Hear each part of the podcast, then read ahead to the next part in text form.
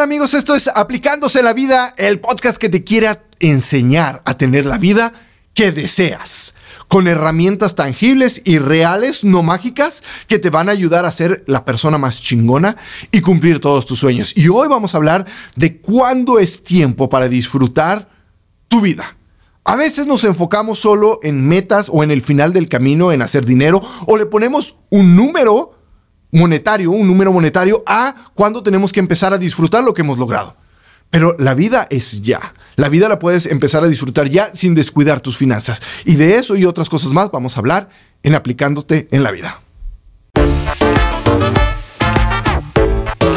Hola amigos, ¿cómo están? Esto es Aplicándose en la vida, el programa de gente chingona para gente chingona y para gente que quiera ser muy chingona, porque un gringo y yo vamos a decirles cómo lograr esa vida que quieren. Jeremy, ¿cómo estás? Muy bien, aquí a gusto.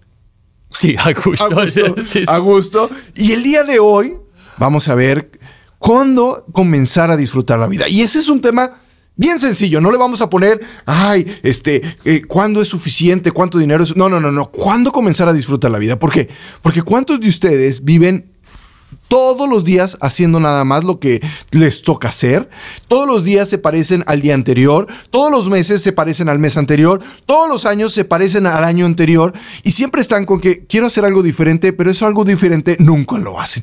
Entonces ya comienza aplicándose la vida y ahora sí, la bienvenida oficial desde Omaha, Nebraska, un peleelotes profesional Yeah. Jeremy Aspen. Yeah. Hey, uh, y un mexa chiva. Y creo que nunca lo he mencionado aquí en este, en este programa. Chiva. Chiva. Chiva. Un Chiva, eh, un Chiva hermano internacional, Adrián Gutiérrez Ávila. Ahora, ahora, vamos a disfrutar el show. okay, yeah, yeah. Okay. Vamos a disfrutar el show porque este es algo que nos gusta hacer, que nos llena de energía, que no es un trabajo y que estamos aquí siempre de buenas, A con ver. frío. Hoy me vine corriendo al show, por eso todavía traigo mi, mi ropa de jogging. Es- Bien, ¿y cómo te ves? Muy, muy sí, se elegante. nota- Se nota, menos la panza. Sí, o sea, por apretadito. Sí, sí, por apretadito. Um, Parezco tamalito. El, el mero hecho de que podemos, tenemos el lujo de poder discutir ese tema, ah, eh, ¿quiere decir que hemos logrado tener éxito? Hemos, eh, cre- creo que, como lo dijo alguna vez Darwin, somos exitosos en proceso. Y yo, como lo digo, somos personas exitosas porque hemos cumplido muchas metas en nuestra vida, pero seguimos teniendo nuevas metas. Y fracasado. Y fracasado. Ca- ca- El riesgo de tener una meta siempre es fracasar. Y si no estás fracasando, no lo estás dando suficientemente duro. Y no, híjole, eh, había un, un, un- ¿cómo se dice? Un jesuita que eh, llegaba a un pueblo y decía, ¿quién de los jesuitas está en la cárcel? No, pues nadie, padre. Entonces no están haciendo su trabajo.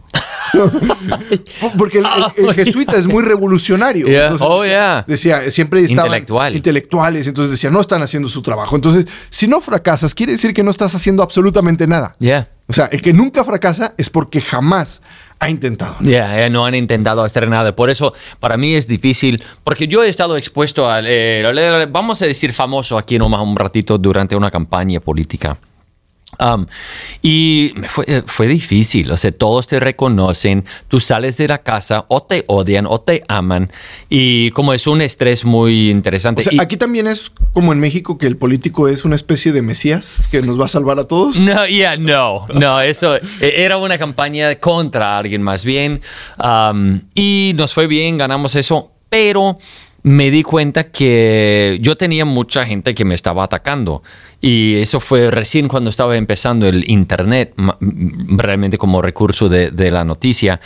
Y yo realmente no sabía, o sea, lo que me enojaba que me estaban acusando algunos, o sea, de su detrás de su computadora estaban, "Ah, este cabrón esto y tal y cual, y yo, ching, o sea, tú que estás bien seguro detrás de tu pantalla, no estás expuesto. Tú no te has expuesto, yo sí, y me- a mí me están acusando, me malinterpretan algo y- o, o lo hacen a propósito O no, o no están de acuerdo con tus ideas. o no están de acuerdo conmigo. Y, pero lo bonito de, de haber hecho eso es que entiendo, eh, para mí es difícil ser acusatorio a alguien que se está poniendo a hacer algo, eh, a, a- ¿cómo es? Atrave, a, a- atrabarse o no? El, el- Atreverse. Atreverse.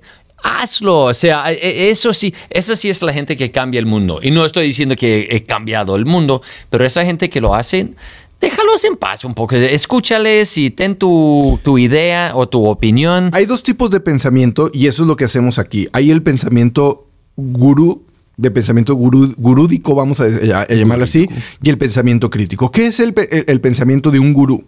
El pensamiento de un gurú es, ah, es Jeremy Aspen y este Adrián Gutiérrez son la lenta del planeta. Todo lo que dicen, Yeah. yo quiero comprar todos los libros de Adrián, quiero ir, leer la columna de Jeremy, quiero oír todos los podcasts, quiero vestirme igual que ellos, quiero ser igual que ellos, quiero hacer las mismas cosas que ellos, porque creo que voy a tener el mismo resultado que ellos. Ese- eso no funciona. Porque yo puedo hacer exactamente lo mismo que No, Jeremy. porque te tendrías que poner calvo. No- Yo- ahí, ahí traigo mi gorro también. Este, yo podría hacer lo mismo que Jeremy teniendo resultados completamente diferentes. O sea, y ha- hacer, o sea, leer el manual de Jeremy del ABC del empresario gringo exitoso No da. y tener resultados completamente diferentes. Y yo decir, es que lo hice igualito. Es que las condiciones siempre van a ser diferentes. El pensamiento crítico es mejor. ¿Por qué? Porque a lo mejor Jeremy dice algo que me hace clic y digo, yo voy a tomar esto de Jeremy. Y Adrián dice esto. Por eso, por eso es la importancia de este show, porque tenemos dos puntos de vista completamente diferentes, de países diferentes, de culturas diferentes. Es un mexicano y un gringo que crecieron en condiciones diferentes, con culturas diferentes, con economías diferentes, con ideologías diferentes, que estamos haciendo un show donde compartimos nuestra forma de pensar, nuestros puntos de coincidencia, nuestros puntos de diferencia, nuestra experiencia, para que tú digas, esto sí lo tomo, esto no lo tomo. Y así como nos oyes a nosotros, a lo mejor oyes a 10 personas más y vas creando tu super yo. Ya. Y también, o sea, yo también aprovecho para decirte cómo estás mal y equivocado. No pero lo que yo, o sea, como con la, la misma idea. Por eso no doy consejo.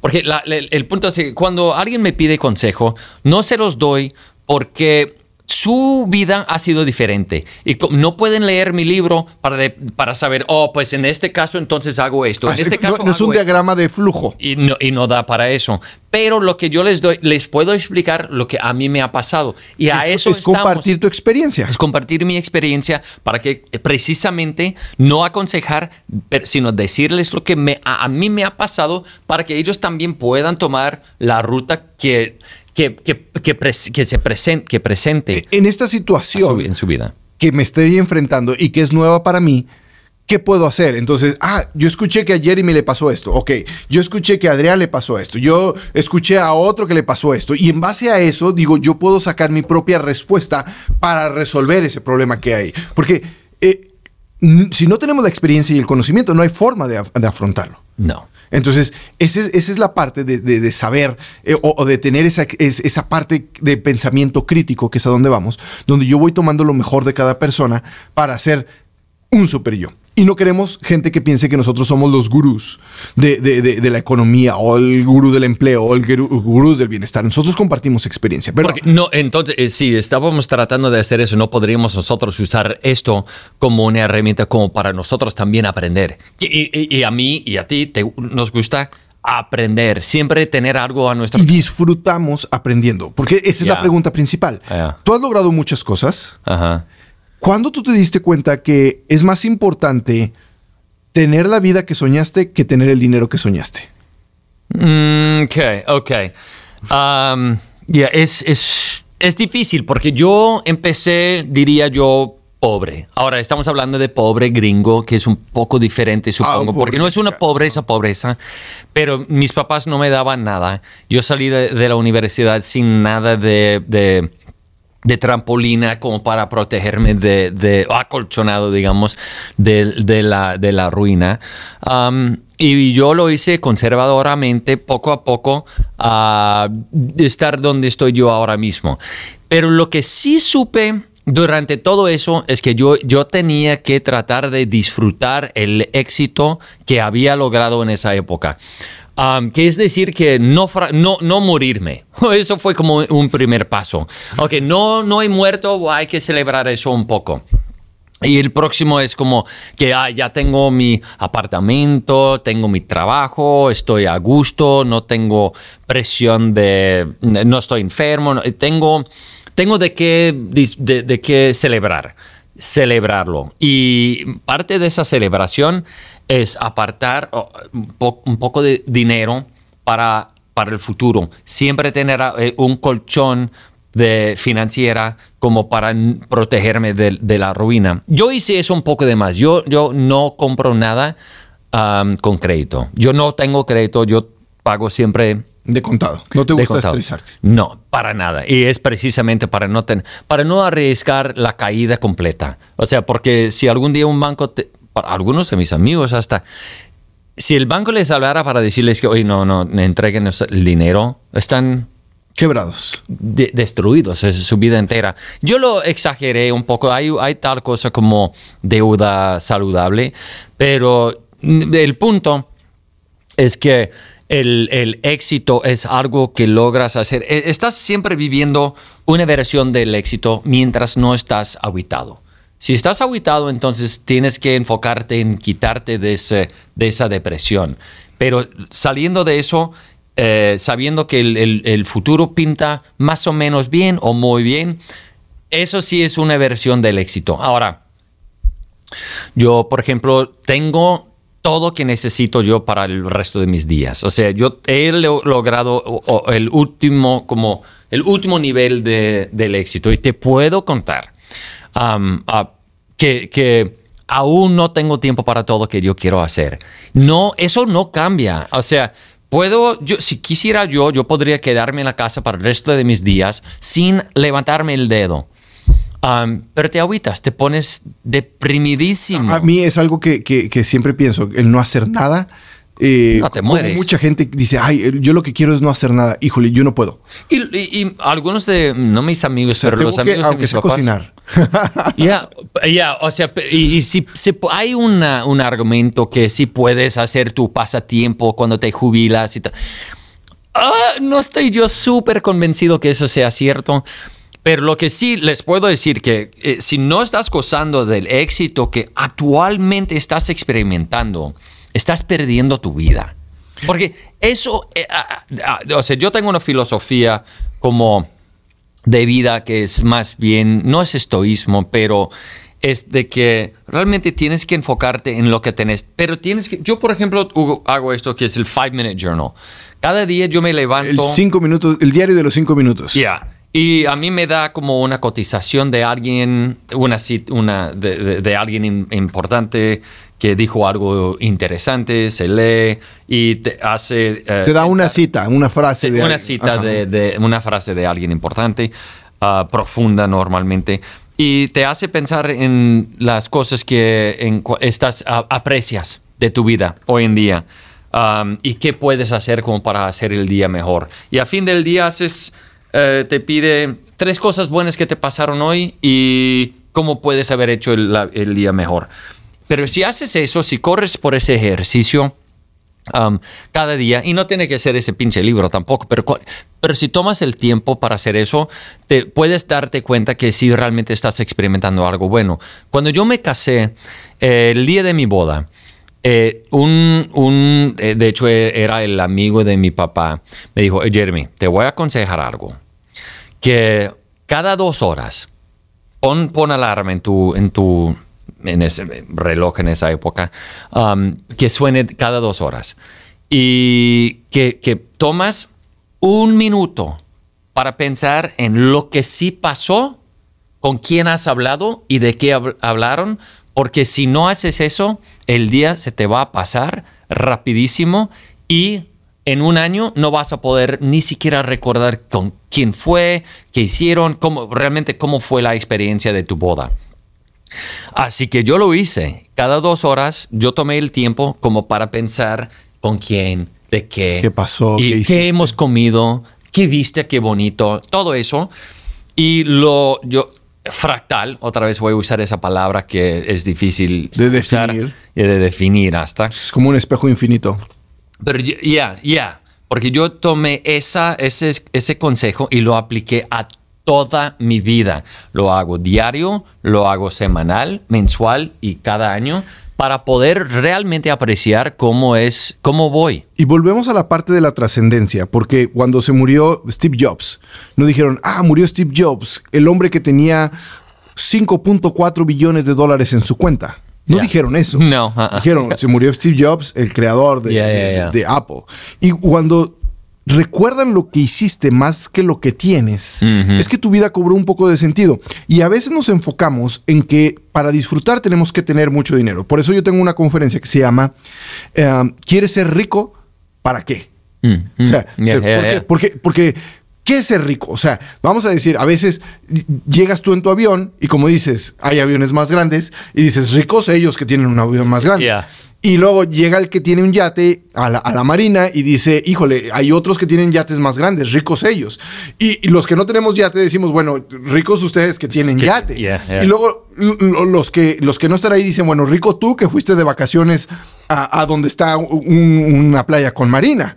Este, entonces, la riqueza nosotros creemos siempre que hay alguien más rico que nosotros. Siempre va. Siempre creemos. Y que nosotros no somos tan ricos. Entonces, ¿cuándo es cuando se es realmente rico o cuando podemos decir que podemos tener el dinero suficiente?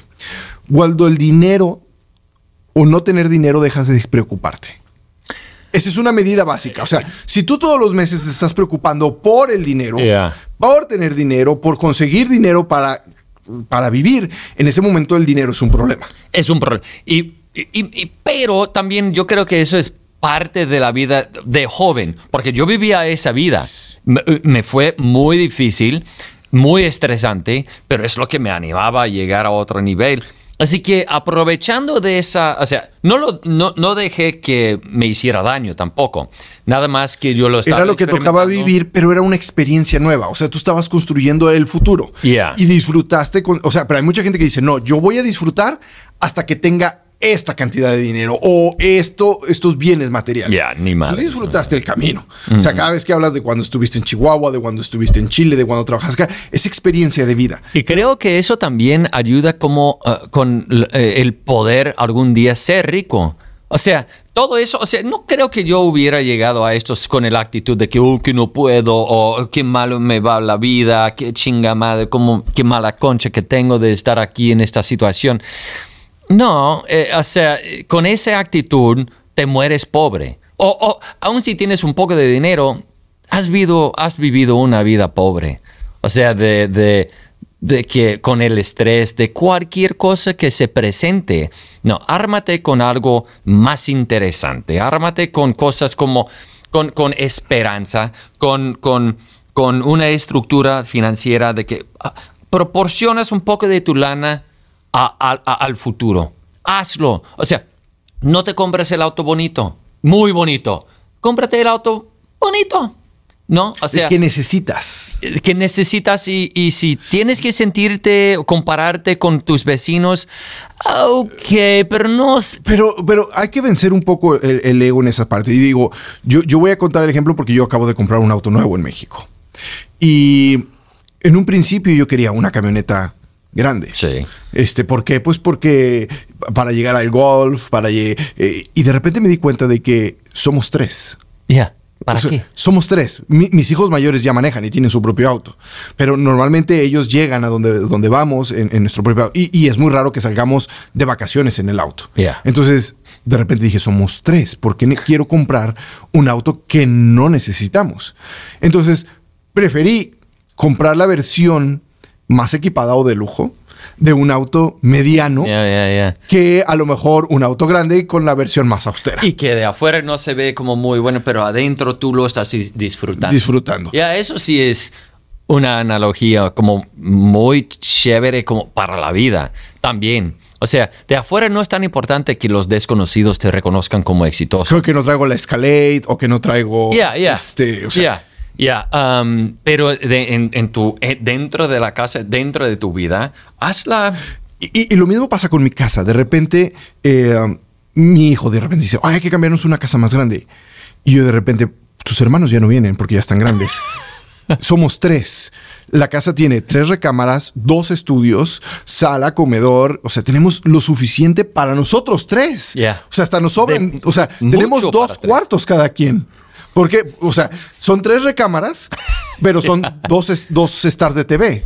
Entonces, Oh, yeah. y, y- y si cuento mi oficina, son dos cuartos para cada quien. Yeah. Entonces, no necesitamos una casa más grande. Y, y- en espacio, mi casa es no, es, no es la más grande de la colonia. Pero tenemos seguridad, tenemos una casa que nos gusta. Y, esa parte de disfrutar, yo sí lo he pensado muchas veces, porque cuando vamos sobre todo a los torneos de golf, que vemos en los campestres y en los country clubs unas casas enormes, con, con muchos espacios, y yo, yo lo único que a lo mejor sí me gustaría tener sería una terraza grande. Una, un- una terraza para poder comer afuera, para tener Oh, una yeah. mesa grande, con una televisión, con un pasto grande. Ese es lo único que no tengo, pero tenemos una terraza en el coto. Te voy a invitar a. a Ya, Michigan, dijiste, ya, ya, ya. Michigan, me dijiste muchas Um, veces, pero Yo diría, yo creo que es importante saber que esa seguridad que has mencionado realmente es lo más importante para sentir éxito. Porque si, si te haces, si has hecho una vida segura, o sea, que quiere decir que no vas a fracasar a, perder todo.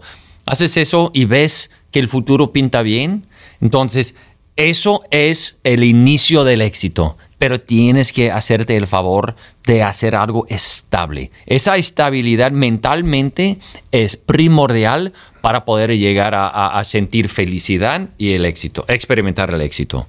Y dentro de la curva del dinero, también tener mucho, mucho, mucho dinero se convierte en un problema. O sea, hay, hay una curva como una U, Parabólico. una U, al, o sea, al revés, una U al revés, donde está bien, ya cubrí con mis gastos, pero llega un momento en que tener mucho dinero nos regresa para abajo a los problemas. Entonces, ¿cuándo es momento de disfrutar la vida? Desde ya. Tengas o no dinero, hayas cumplido todas tus metas o no, hay que disfrutar porque eso te va a dar energía, eso te va a dar energía para lograr todas tus metas. Si tú nada más estás pensando en el final de la historia y no disfrutas el camino, ya, ya. estás jodido. No, ya, y si no sientes esa, esa seguridad todavía, haz todo lo posible como para llegar a sentir todo lo posible. O sea, ganar más, pero usar el dinero que tengas como para hacer la vida más estable, tanto como para vos y para tu familia, si es que tienes familia, y de allá usar eso como la base de experimentar la vida y el éxito. Entonces, tres tips rápidamente para que disfruten su vida. Una, viajen. Váyanse a vivir al extranjero, que ya tuvimos un podcast de eso. Tres, no trabajen los fines de semana, sábado y domingo. Traten Ah. de quedarse en su casa, de disfrutar a su familia, de divertirse. Tengan un hobby. tenga- tengan un hobby, a practicar algún deporte. Hagan deporte todos los días. Eso es muy recomendable para, para, que, para que tengan energía y para que tengan una vida sana. Y sobre todo, no pongan un número a el disfrutar su dinero. Cuando tenga yo esta cantidad de dinero, en ese momento empiezo a disfrutar la vida. No, la vida empieza a disfrutar desde ya porque nunca sabemos ¿Cuándo se acaba? Yo sé que no somos aquí trágicos ni nada, pero nunca sabemos cuándo puede cambiar nuestra situación, cuándo puede cambiar la situación del país. Y no es que salgan a gastarse todo su dinero. Aquí hablamos de tener una estabilidad económica, de tener un colchón económico, de tener eh, esa parte resuelta para poder disfrutar.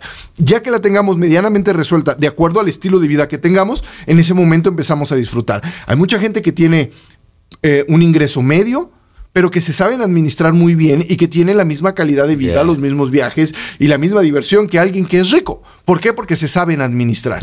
Y lo que dice el gringo es no se endeuden. Ya, ya.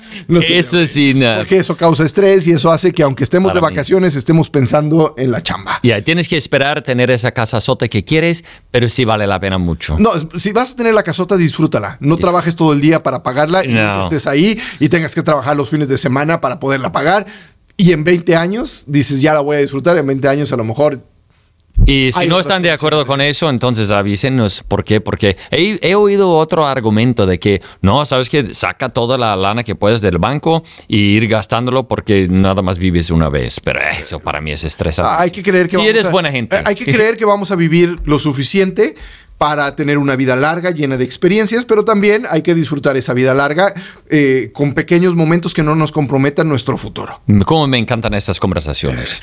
Esto fue Aplicándose en la Vida, el programa donde queremos que disfrutes la vida, no nada más queremos que hagas lana. Te estamos enseñando cómo hacer lana, pero también te estamos enseñando cómo disfrutar esa lana y tener una buena calidad de vida. Así es que, Jeremy, Eh, gracias otra vez. Gracias otra vez. Esto fue, yo soy Adrián Gutiérrez y no se pierdan este y otro podcast en anekin.mx, en Facebook y en Instagram. Anekin, búscanos así y no se pierdan este y otros shows que vamos a estar subiendo del mejor podcast para que tengas la mejor calidad de vida, para que tengas lana y para que disfrutes esa lana que hay en la web. Así es que nos vemos próximamente.